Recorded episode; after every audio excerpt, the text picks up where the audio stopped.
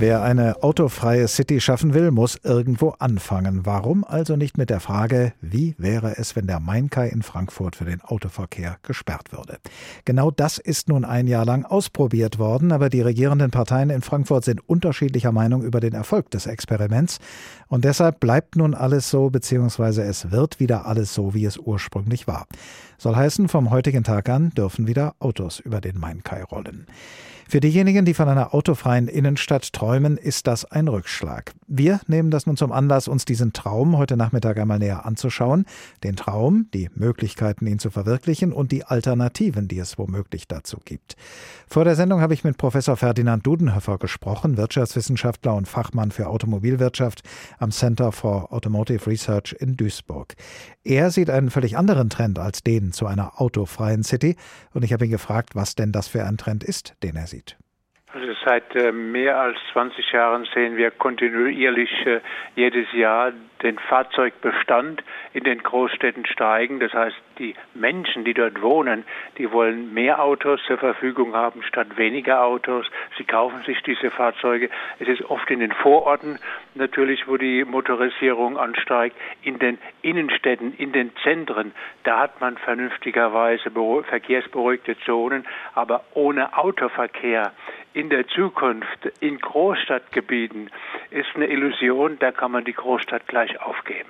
Wie erklären Sie sich denn diesen Trend zu immer mehr Autos? Es gibt ja schließlich wahnsinnig viele Staus, es gibt immer wieder diese verzweifelte Suche nach Parkplätzen und es gibt ja durchaus auch immer mehr Angebote des öffentlichen Personennahverkehrs, zumindest in der Stadt.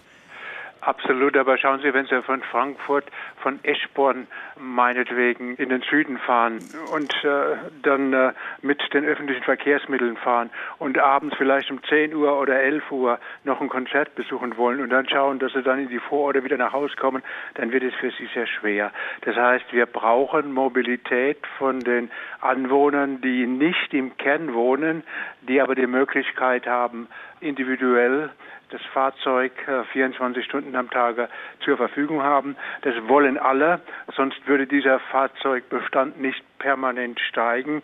Und die Innenstädte selbst, da kann man davon ausgehen, dass sie sich in der Zukunft nach meiner Einschätzung verkehrsberuhigen.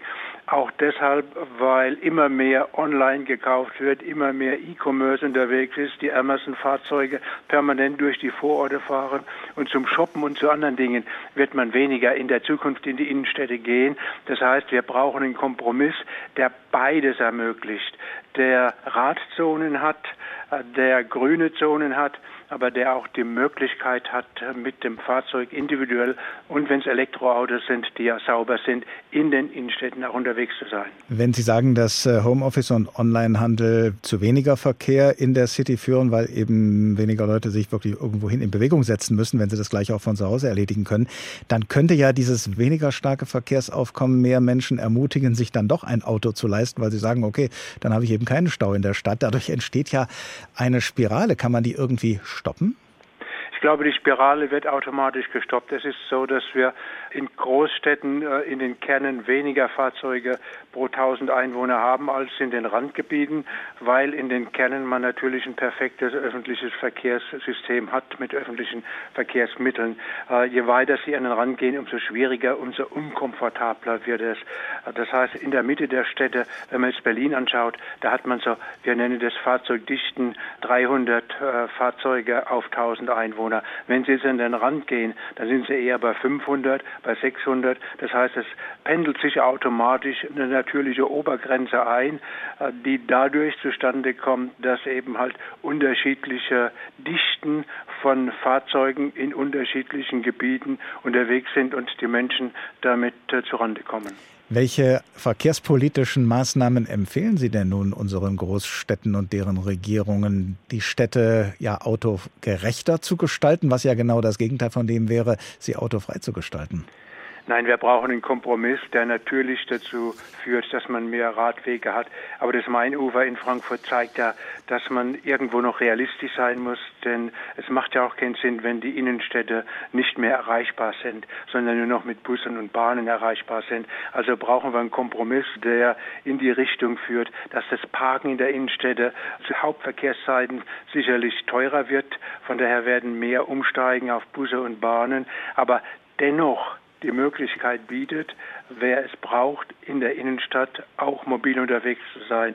Wir müssen uns in der Zukunft damit auseinandersetzen, dass unsere Großstädte eher langweiliger werden, weil vieles im Homeoffice, vieles im Online-Shop äh, gemacht wird und damit die Attraktivität der Großstädte natürlich sinkt. Mit welcher Folge?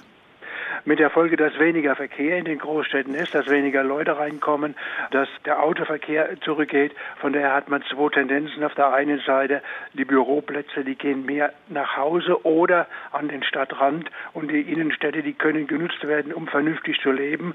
Und vernünftig leben heißt, dass man auch die Möglichkeit hat, zum Beispiel mit dem Taxi oder zum Beispiel mit einem eigenen Auto unterwegs zu sein. Das hört sich so ein bisschen so an, als könnte sich das Problem von selbst lösen.